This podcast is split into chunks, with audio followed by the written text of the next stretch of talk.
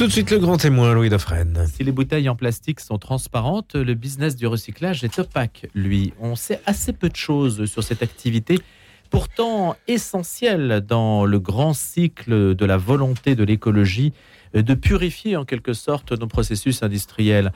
En tout cas, donc c'est un processus dont on parle peu, celui de recycler. Sachez que pour 20 millions d'habitants de plus qu'en 60, la France produit plus de deux fois plus de déchets et donc le recyclage pour lequel les Français trient et paient, semble-t-il, ne se révèle pas assez efficace. Alors on va essayer de voir comment les choses s'organisent. Ce que dit la loi, c'est un sujet un petit peu technique.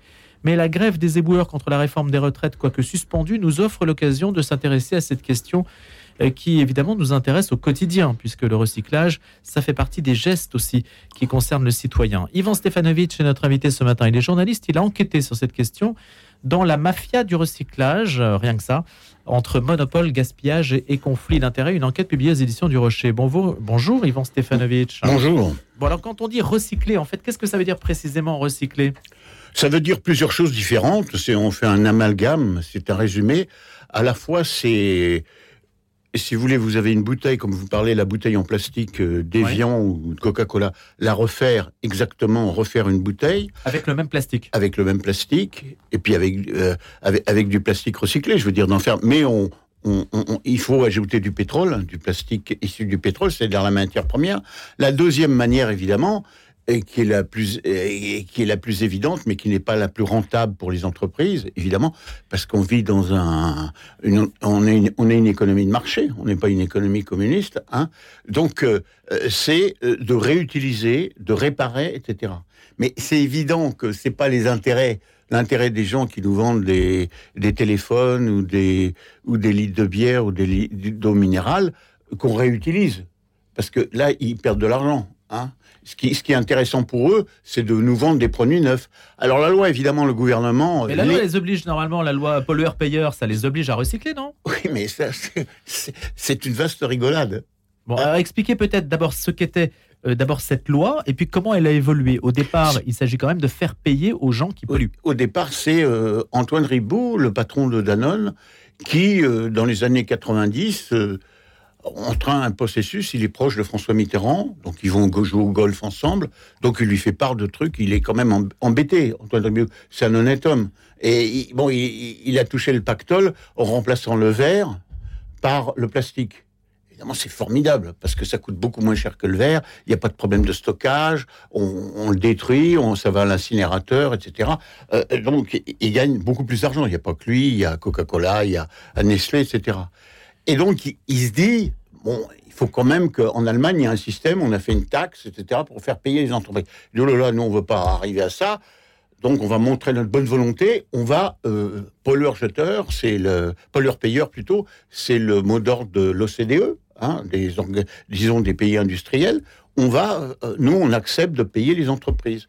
Seulement là-dedans, il y a un, il y a un formidable non-dit c'est que c'est nous, consommateurs, chaque fois qu'on achète une bouteille, euh, euh, en réalité, on, paye aujourd'hui, c'est 2 milliards par an. Chaque fois qu'on achète un bien, il y a une partie. Mais c'est pas mis sur, le, sur la bouteille, sauf pour l'électronique et l'ameublement. Quand vous achetez un, un, lit ou une armoire, c'est marqué. Vous payez ce qu'on appelle un mot barbare, une éco-participation. Oui, c'est ça. Ben, on le voit hein, sur les. C'est aujourd'hui entré dans les mœurs du consommateur. On voit l'éco-participation. J'espère. Et ça, où est-ce que ça va là? Bah, ça va, ça va dans une grande lessiveuse. C'est une sorte d'usine à gaz. C'est euh, c'est une, euh, il y a une mutualisation. Ça s'appelle les éco-organismes. Il y en a plus d'une vingtaine. Alors, c'est un monde de bisounours parce que c'est euh, théoriquement, c'est il y a ces organismes-là qui sont ils, sont totalement, je veux dire, on ne fait pas de profit. Hein. C'est uniquement pour aider les collectivités locales qui se. Bon, les auditeurs savent ce que c'est que la TOM, vaguement. Non, expliquer quand même. C'est la hum, taxe d'enlèvement des ordures ménagères. Ça, ça représente à peu près 8 milliards par an. Hein, que nous payons sur nos impôts locaux euh, par, euh, euh, si vous voulez, en fonction de la dimension de nos appartements, de nos logements. Hmm. Ce qui est une histoire de fou, parce que ça correspond pas aux ordures. Mais on va pas se lancer dans ce débat-là, parce que c'est, c'est, fou.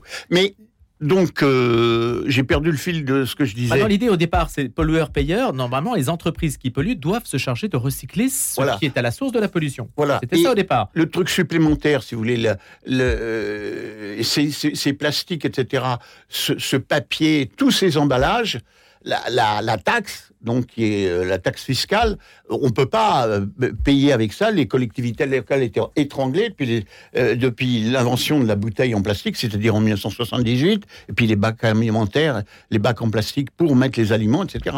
Le plastique, c'est la meilleure des choses. Évidemment, sans le plastique, on pourrait pas garder, garder les aliments, mais c'est la pire des choses aussi. C'est ça tout, tout le problème de notre, de notre civilisation, de notre société.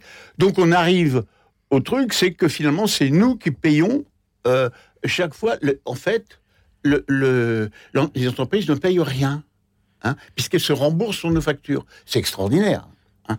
Bon, Donc, une entreprise qui fabrique du plastique, elle- est-ce qu'elle est chargée quand même de le recycler? Est-ce qu'elle a la responsabilité de le recycler? Elle, non seulement elle a la responsabilité, les pollueurs sont à la tête de tous ces organismes de recyclage. Vous comprenez? C'est Alors, est-ce que ça, ça vous paraît un système logique, sain, que la personne qui pollue soit aussi celle qui soit Mais chargée c'est- de dépolluer? Pour moi, c'est une histoire à la Raymond DeVos.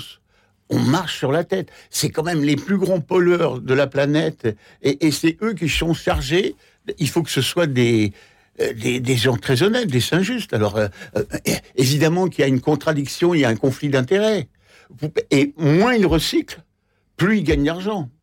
Parce que ils payent ces éco-contributions. Les entreprises, ça les embête de payer ces éco-contributions au départ, même si c'est remboursé après, parce que ça comprime leurs leur, leur, leurs bénéfices. Donc ils veulent réduire ça au minimum.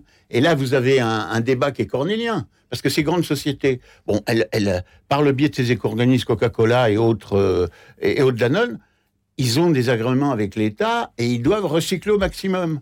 Mais d'autre part, eux-mêmes, et avec, leur, euh, et avec leur- leurs entreprises clientes qui fabriquent des emballages, eh ben, ils veulent payer le moins possible.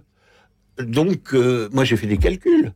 Euh, bon, Allez-y, Ivan Stefanovic. bah, je ne veux pas rentrer trop dans les détails. Bah, mais si si, vous voulez, quand même. de, dites-nous ce que 2000 ça- de 2012 à 2018, ils ont fait euh, cet, euh, cet éco-organisme qui s'appelait au départ Éco-Emballage, qui avait mis des, des, des- un peu ses économies dans des paradis fiscaux. Ça avait fait un scandale, mais aucune. Il faut savoir que ces éco-organismes, ils n'ont jamais été euh, sanctionnés pour quoi que ce soit. Et ils n'atteignent jamais leurs objectifs. C'est-à-dire, l'État leur a donné des objectifs qu'ils n'atteignent jamais. Quel type d'objectif?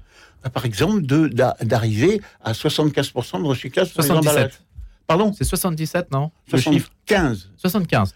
Chiffre. Pourquoi? Comme On ça, c'est un chiffre de. On ne sait pas. On ne sait pas. Normalement, donc ils doivent, ça veut dire qu'ils doivent recycler le trois quarts donc, Voilà, euh, voilà. De, de ce qu'ils récoltent. Faire recycler. Oui. Faire recycler. Il de ce qu'on leur donne ou de ce qu'ils récoltent eux-mêmes? Est-ce que c'est Non, un non, peu il fait, euh, ceux, ceux qui récoltaient tous, c'est Veolia, euh, qui servent de, si vous voulez, de, qui avant étaient les rois de. Donc la bouteille de plastique, quand elle arrive dans la poubelle, en Oui. fait, elle, des entreprises euh, extraient cette bouteille de plastique et la confient à ces éco-organismes. Il a, il a, d'abord, il a, il a tri. Il faut Oui. trier tout ça parce qu'il y a des choses qui ne sont pas euh, exploitables. Ils sont triés et ensuite ils vont jusqu'au au moment où pour, ils font tout pour que le produit, ils le mettent en paillettes, etc. pour que le produit soit recyclable. Voilà. Mais par exemple, euh, Ivan Stefanovic, quand euh, on, parle de cela parce qu'il y a la grève des éboueurs, les incinérateurs, etc. Quelle est la part de ce qui va dans l'incinérateur, de ce qui est détruit, et la part de ce qui est recyclé? Est-ce qu'on recycle beaucoup par rapport à tous les déchets qui arrivent de- à l'incinérateur Est-ce que le tri, c'est une étape euh, essentielle J'imagine que oui, quand même. euh, oui, c'est une étape essentielle, mais qui coûte cher, hein, et euh, qui est, euh, pour moi, euh, anti mal faite. Mal faite par essence. Par, puisque mais parce que ce sont les pollueurs qui sont chargés Ouais. de ça. Donc, pas ch- chargés de ça financièrement, je veux dire. C'est pas, c'est Suez, Veolia, les autres qui, qui font le, le truc, c'est des sortes de sous-traitants. Les patrons aujourd'hui, ce sont les grandes entreprises comme Coca-Cola, Danone euh, et, et les autres. Ce qui- Qui sont patrons de ces éco-organismes. oui, mais c'est la loi parce que c'est l'article 541-10 d'une loi de 1993 sur le code de l'environnement et qui dit, c'est extraordinaire, et qui dit que ne peuvent être actionnaires de ces éco-organismes qui gèrent donc qui ont la responsabilité financière de la, pour aider les collectivités locales, donc qui gèrent ces éco-organismes, uniquement des fabricants, des importateurs ou des distributeurs de ces produits. Et pourquoi? Parce que, si vous voulez, ça, c'est tout le, c'est tout le talent d'Antoine Ribou. qui est un mec euh, d'une intelligence fantastique, malin comme un singe, et qui a, euh, euh, bon, qui a mis ça sur pied, qui a obtenu ça. Euh, bon, euh, c'est euh, à l'étranger, par exemple, en Allemagne, c'est interdit. Je veux dire, les fabricants n'ont pas le droit d'être membres de ces éco-organismes. Et il y a une concurrence. En France, c'est le monopole. Si vous voulez, c'est Colbert. C'est tout notre vieux fonds de, de éco-administratif. Qui possède euh, les équivalents allemands euh, des organismes de recyclage Des, des organismes privés, des sociétés privées qui se sont créées. mais qui ne- n'ont pas de lien avec le monde du plastique. Pas du tout. Mais ils sont. Il y a dans chaque lande, donc en gros chaque région française, là-bas, il y a une dizaine de- d'éco-organismes sur le même sur le même vecteur, c'est-à-dire sur les emballages, il y a une dizaine. Et ils se font une concurrence terrible. Et donc, nous, nous, on ne croit pas au. donc le citoyen paye moins, non, ils payent plus moins. en Allemagne. il paye plus, même s'il y a une concurrence entre Oui, les parce que entreprises les- privées. c'est c'est- fait de manière plus systématique. Les Allemands, euh, euh, ça rigole pas. Mais on peut les critiquer. On va pas rentrer dans le détail. C'est évidemment les, les éco-organismes français disent qu'ils sont meilleurs, etc. Hmm. Bien sûr. Hein. Mais euh, En les tout cas, il n'y a aucune unité européenne sur ce terrain. Ah non, ah non, absolument pas. C'est chacun dans son jardin, euh, fait comme il veut, etc. Mais nous, c'est un système contre-performant. Le, le re- le recyclage en Europe, c'est une moyenne de, de 50%. Chez nous, c'est 43, 44. Le recyclage du plastique, en moyenne en Europe, c'est 50%. Chez nous, c'est 30. D'où le discours de, euh, de Macron qui dit, le brave homme, euh, qu'on doit arriver en, en 2025 à faire 100% de recyclage du plastique. C'est totalement impossible. C'est impossible à cause de ça, parce qu'il y a une mauvaise volonté Non, non, il n'y a pas qu'à cause de ça. Il y a, il y a des techniques de recyclage, euh, parce que Oui. on peut en parler de recyclage mécanique. Donc, le recyclage mécanique, on chauffe, etc. Et euh, le plastique, euh, mais le recyclage mécanique, on peut recycler que deux ou trois fois, par exemple, les bouteilles. Et puis, il y a le recyclage euh, chimique et biologique. Ça, c'est pas encore au point. Alors, euh, Macron a fait venir euh, des entreprises américaines, hein, et thaïlandaises, euh, qui vont euh, pour lancer ces, ces, ces fabrications-là. Mais on ne sait pas si ça va marcher. Mais vous savez, Ivan Stefanovic, il y a une entreprise suisse. euh, J'avais fait un sujet euh, au Zermatt Summit, qui est une sorte de, de- de Davos de l'innovation. Ouais. Et une entreprise suisse, mais il y a- je ne sais pas si c'est la seule sur ce marché-là, qui, qui pense que le plastique, on peut très bien récupérer les bouteilles plastiques dans l'océan. On sait qu'en Asie, euh, euh, les, les mers sont, surtout en Asie, hein, c'est deux tiers l'Asie qui est polluée par ces plastiques que Ouais. les gens jettent. On peut très bien les récupérer et les mettre dans une sorte euh, d'usine à gaz, c'est le cas de le dire, qui va produire de l'électricité, par exemple. Mais si vous voulez, Bon. Donc ça, c'est un recyclage hyper vertueux. Euh, je ne vais pas vous faire tout, tout le schéma parce qu'on n'a pas le temps, mais euh, est-ce qu'il y a cette idée que les, le, le recyclage peut produire de l'énergie, par exemple? Ça, c'est une idée. Si vous voulez, la grande idée de notre président de la République et d'un certain nombre d'experts, c'est que seule la, la- la technologie, le progrès technologique, nous permettra de sortir de cette affaire. Alors que ce soit parce que vous dites, ou il y a des tas d'autres pistes, hein, il Ouais. n'y en a pas qu'une. hein, hein. Simplement, là, il faut investir de l'argent, et c'est beaucoup d'argent. Voilà, c'est... euh, euh, Et, et ça, on le fait pas. Ou pas bah, où on va trouver l'argent, c'est compliqué, hein, mais euh, euh, euh, je veux dire, on n'est pas meilleur que les autres. Mm. Dans, dans les autres États, c'est pire aux États-Unis. Expliquez-nous, Ivan Stefanovic, parce que les entreprises, les grands noms de- des entreprises qui sont sur ce terrain, donc il y a Veolia, euh, De Richebourg, Paprec, etc., elles sont en, en conflit avec ceux qui gèrent les éco-organismes? Bah oui, c'est- un conflit organique, si vous voulez. Jusque dans les années euh, euh, 90, vous alliez en France au niveau de... Parce que avant le recyclage, qu'est-ce qu'il y avait? On, Vite fait, on brûlait et on enfouissait. Ouais. Alors maintenant, on a décidé que par, par rapport euh, aux dangers cl- climatiques, au changement climatique, il fallait plus, euh, surtout plus enfouir et plus euh, euh, modérément améliorer les incinérateurs, ce qu'on fait avec le problème de la dioxine. Mais qui avait en main tout ça? C'était Suez, euh, Veolia et puis euh, ce qu'on appelle Paprec aujourd'hui un petit peu là qui. Mais maintenant ces gens-là, ces industriels, ils vont devenir des sous-traitants. Hein, des sous-traitants de ces de ces éco-organismes, donc de Coca-Cola, euh, de de de, Danone, parce qu'il faut savoir que ces éco-organismes, par exemple des emballages Citeo, pendant plus de 20 ans, le président c'était un, un ancien secrétaire général de Danone. Donc il y a une osmose totale. Même chose pour l'éco-organisme écosystème euh, qui fait tout ce qui est électrique, électronique. Depuis 30 ans, c'est la même personne, un brave homme, ancien PDG de Whirlpool France, premier fabricant de machines à laver du monde. quand on a ce côté incestueux, en fait, qui ne convient pas. L'ancien président du Conseil d'État l'avait dit. Il a dit que c'était une sorte d'ovni incestueux qui comprenait pas très bien euh, comment ça fonctionnait. Si vous voulez, c'est une usine à gaz. On comprend pas très bien où va l'argent d'ailleurs. Mais les victimes, si vous voulez, dans, cette histoire-là, il y a aussi la responsabilité de notre président de la République. Il a parce que les, nous, nous payons, les, bon, on peut dire que nous, on les pollueurs, bon, les citoyens, les consommateurs, ou en tant que contribuable, on paye. Ça nous coûte 10 milliards par an c'est pas très bien géré, etc. Enfin, le, travail est plus ou moins bien fait, etc. Mais le deuxième euh, vecteur, si vous voulez, l'écocule de l'histoire, c'est les, les, collectivités locales. Devant l'Assemblée des maires de France, vous savez, qui est la plus importante, euh, qui rassemble la plupart des élus, le 19 novembre 2019, euh, Emmanuel Macron a dit qu'on installerait des un système de consigne, donc 22 000 machines, c'est des machines qui valent quand même 40 000, 40 000 euros pièce, hein, donc ça fait un milliard.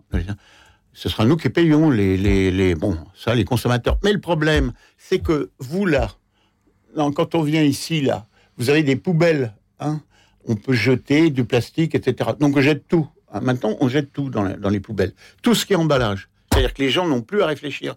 Simplement, le problème, c'est que 25% euh, de ce qu'on jette, entre 20 et 25%, ça peut pas aller, euh, ça peut pas être recyclé parce que les yaourts, par exemple, en polystyrène, on ne sait pas le faire. Donc ça repart au, euh, à, l'incinérateur. C'est une histoire de fou. Mais alors ces consignes, comment ça va marcher, Ivan Stefanovic? Eh ben, Ces consignes, ça, va marcher que vous aurez, au lieu de mettre ça dans votre poubelle jaune en bas de chez vous ou dans des colonnes, parce que il y a d'autres dans d'autres villages ou villes où, on met ça dans des colonnes dans la rue, à Paris on le fait un peu aussi, dans ces poubelles jaunes, eh ben elles peuvent pas être à la consigne et euh, justement euh, dans les poubelles jaunes. C'est Donc si on les met à la consigne, ça, chaque Français il rapportera une poubelle, une, une poubelle en plastique, normalement du PET. Enfin ça c'est un plastique. C'est oui, un type de plastique quand même. Oui, on va pas mhm. rentrer dans le détail. Et la consigne, ça veut dire que je suis remboursé un peu. 15 centimes. Bon, et ça, ça va être mis en place. Donc, oui, mais on n'a pas demandé l'avis au. Euh, et, euh, Emmanuel Macron, il a dit, le 19 novembre 2019, euh, il a dit non, on fera ça jamais sans les. Sans les il n'est pas question de faire ça sans l'assentiment des élus.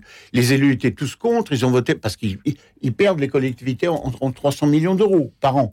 Bah, mais pourquoi est-ce qu'ils perdent de l'argent, le fait de voir installer des conseils Parce que euh, les, les, les, je veux dire, les bouteilles en plastique, elles peuvent pas être dans la poubelle jaune à la fois et dans le système de consigne.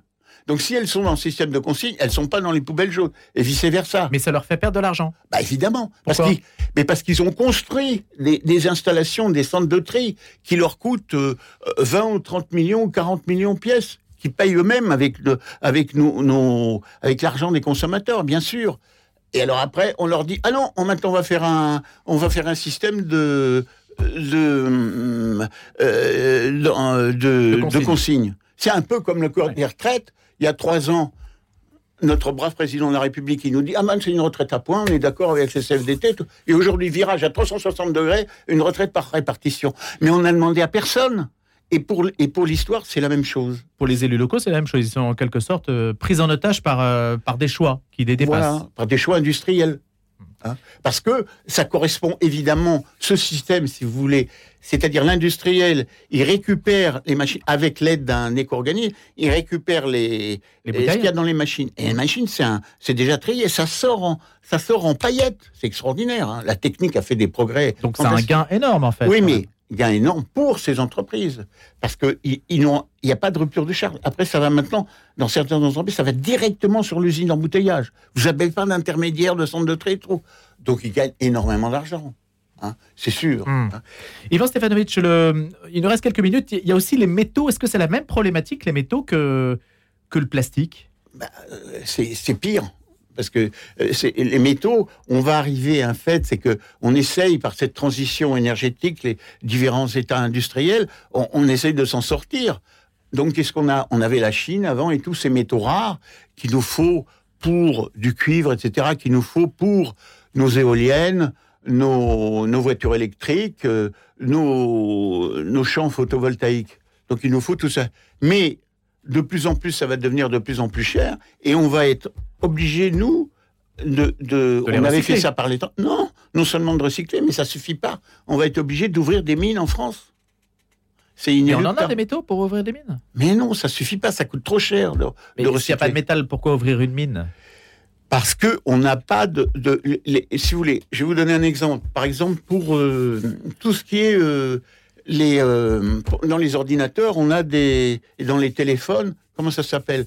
On a des, des cartes magné- des Oui. cartes magnétiques avec des tas de choses et tout. La technologie pour faire ça, on ne le fait pas en France. Ça va tout en Allemagne, en Suède. Hein Il y a trois sociétés, notamment une en, en Belgique qui s'appelle Umicore, et eux, ils transforment tout ça, ils font des tonnes d'or avec ça. Nous, on est incapable de le faire. Pourquoi? Parce qu'on n'a pas investi, c'est tout. C'est une question de... Mais c'est des gros investissements, c'est plusieurs milliards de- d'euros qu'ils ont fait, eux. Il y a... euh, C'était la- l'industrie la, minière du Quintanga, ça revient à très loin, les Belges, quand ils étaient... Ouais. Nous, on n'a pas fait ça. Si vous voulez, nous, on souffre dans, le, dans tout ça, de, de- recyclage. Il faut investir. Il faut euh, la- l'invention, la, la- la technologie. Et on euh, n'investit pas. On en parle assez peu d'ailleurs, enfin à, mon sens, mais vous suivez plus le dossier que moi évidemment, euh, Ivan Stefanovic. Le discours écologiste parle peu de recyclage, il parle peu de, de ces questions-là. Parce qu'ils y connaissent rien. Oui, mais pourquoi? Bon, Parce Même que des déchets, les écologistes parlent peu des déchets. Parce que ça les intéresse pas. C'est un sujet complexe. Hein. Par exemple, euh, ils, disent, euh, eux, enfin, ils- le carbone, le climat, on en parlait Oui, hier, enfin, c'est quand même aussi complexe. hein. Ils, ils disent des grossièretés. Par exemple, les écologistes, ils sont tous d'accord avec le, le, le- parce que euh, ils sont tous d'accord avec le, la consigne. Pour eux, ça pose pas de problème, ça va très bien, on va recycler, etc. Donc, ils vont au plus facile, au plus. Le, le problème du recyclage, c'est un problème compliqué. Et c'est pas un problème politique, c'est un problème où il faut discuter, il faut, il faut voir la technologie qui avance sans arrêt, etc. Et les, les, les, les, les fausses pistes aussi. faut- Est-ce qu'on peut imaginer, Ivan Stefanovic, de revenir à la bouteille en verre? Enfin, Avant, c'est ce qu'on faisait. Enfin, ma grand-mère, la vôtre aussi, allait chercher son lait avec sa bouteille en verre. mais la, la Est-ce bouteille. que en- ça, ça devient vertueux? Mais la bouteille en plastique, c'est une hérésie parce qu'en plus, c'est le problème de l'eau. Parce que on- on- on- c'est dans les mêmes nappes qu'on qu'on prend l'eau potable, qui coûte quand même 200 à 300, euh, 300 fois moins cher euh, que l'eau qu'on achète en, en- en bouteille en plastique. Bon, ça. Il y, a des- il y a des régions, il y a des procès, c'est aller au tribunal administratif, etc. Mais c'est vraiment un problème très complexe parce Mais Est-ce que, que le verre va redevenir ou doit redevenir? Devrait. Mais là, il y a des intérêts énormes. Quand vous avez des grandes sociétés là, qui pompent l'eau, bah, chaque collectivité locale, elle reçoit 3, 4, 5, 6 millions. Et c'est des emplois. Pas beaucoup, mais 40, 50 emplois. Mais par exemple, Vittel dans les Vosges chez Nestlé, bah, toute une production de Nestlé, 90% ça part en Allemagne. Vous avez sur l'aéroport, j'ai été voir des gros, euh, des gros, euh, des gros avions et tout part à l'étranger. Ça, c'est aussi une question que vous soulevez. hein. C'est c'est finalement la, la- la faiblesse industrielle de la France sur cette question-là aussi hein, que vous soulevez. Ivan Stefanovic, on, on va se quitter. Malheureusement, il y aurait beaucoup de choses à dire, mais on retrouvera dans votre enquête extrêmement fouillée sur le sujet, la mafia du recyclage, avec aussi des grands noms euh, de, de l'entrepreneuriat français hein, qui sont cités. On n'a pas le temps de voir cet aspect-là, mais on ira euh, s'y reporter la mafia du recyclage entre monopole, gaspillage et conflit d'intérêts aux éditions du Rocher. Vous êtes journaliste, à bientôt, Ivan Stefanovic. Merci.